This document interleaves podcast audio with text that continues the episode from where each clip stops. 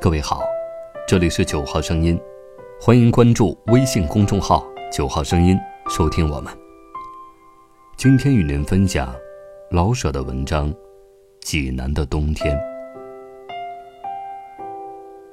一九三零年前后，老舍从北平来到山东，先后在济南齐鲁大学和青岛山东大学任教，时间长达七年之久。这七年。老舍对山东产生了深厚的感情，山东被称为他的第二故乡。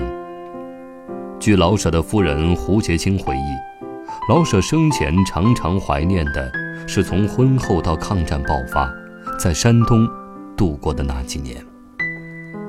来到济南的第二年，老舍写了这篇文章《济南的冬天》。那时候的老舍刚刚从伦敦讲学回来没多久。从朦胧的雾都回到北平，再到全城济南，老舍像一个孩童一样，贪婪地吮吸着济南清冽的空气，好奇地观察着这座城市的风土人情。他的文章，也如同全城的泉水一样，充满了新奇、新鲜、清澈的味道。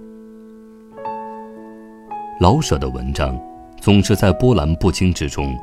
把再平淡不过的家长里短和最日常不过的人间烟火，写出深长的意味来。这样的作品，尤其值得反复吟咏，一唱三叹。下面，我们就来一起欣赏老舍的名篇《济南的冬天》。对于一个在北平住惯的人，像我，冬天要是不刮风，便觉得是奇迹。济南的冬天是没有风声的。对于一个刚由伦敦回来的人，像我，冬天要能看得见日光，便觉得是怪事。济南的冬天是响晴的。自然，在热带的地方，日光是永远那么毒，响亮的天气，反有点儿。叫人害怕。可是，在北中国的冬天，而能有温情的天气，济南，真得算个宝地。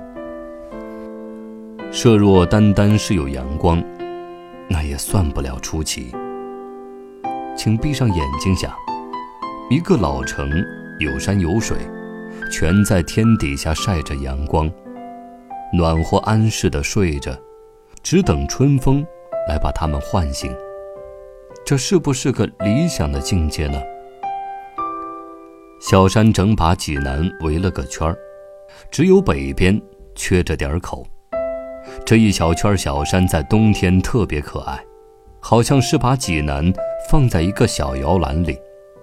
他们安静不动地低声地说：“你们放心吧，这儿准保暖和。”真的，济南的人们在冬天是面上含笑的。他们一看那些小山，心中便觉得有了着落，有了依靠。他们由天上看到山上，便不知不觉地想起，明天也许就是春天了吧。这样的温暖，今天夜里山草也许就绿起来了吧。就是这点幻想，不能一时实现。他们也并不着急，因为这样慈善的冬天，干啥还希望别的呢？最妙的是下点小雪呀！看吧，山上的矮松越发的青黑，树尖上顶着一劲儿白花，好像日本看护妇。山间全白了。给蓝天镶上一道银边。山坡上，有的地方雪厚点儿，有的地方草色还露着。这样一道白，一道暗黄，给山们穿上一件带水纹的花衣。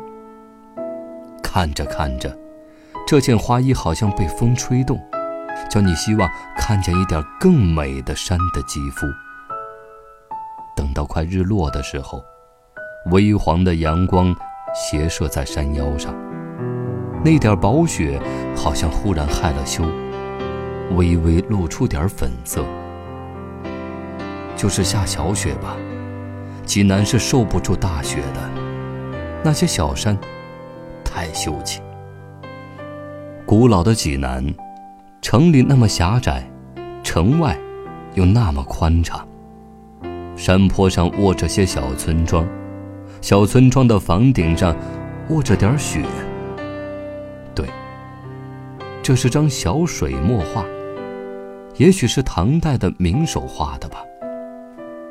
那水呢？不但不结冰，倒反在绿瓶上冒着点热气。水藻真绿，把中年贮蓄的绿色全拿出来了。天儿越晴，水藻越绿。就凭这些绿的精神，水也不忍得冻上。况且那些长枝的垂柳，还要在水里照个影儿呢。看吧。由澄清的河水慢慢往上看，空中、半空中、天上，自上而下全是那么清亮，那么蓝汪汪的。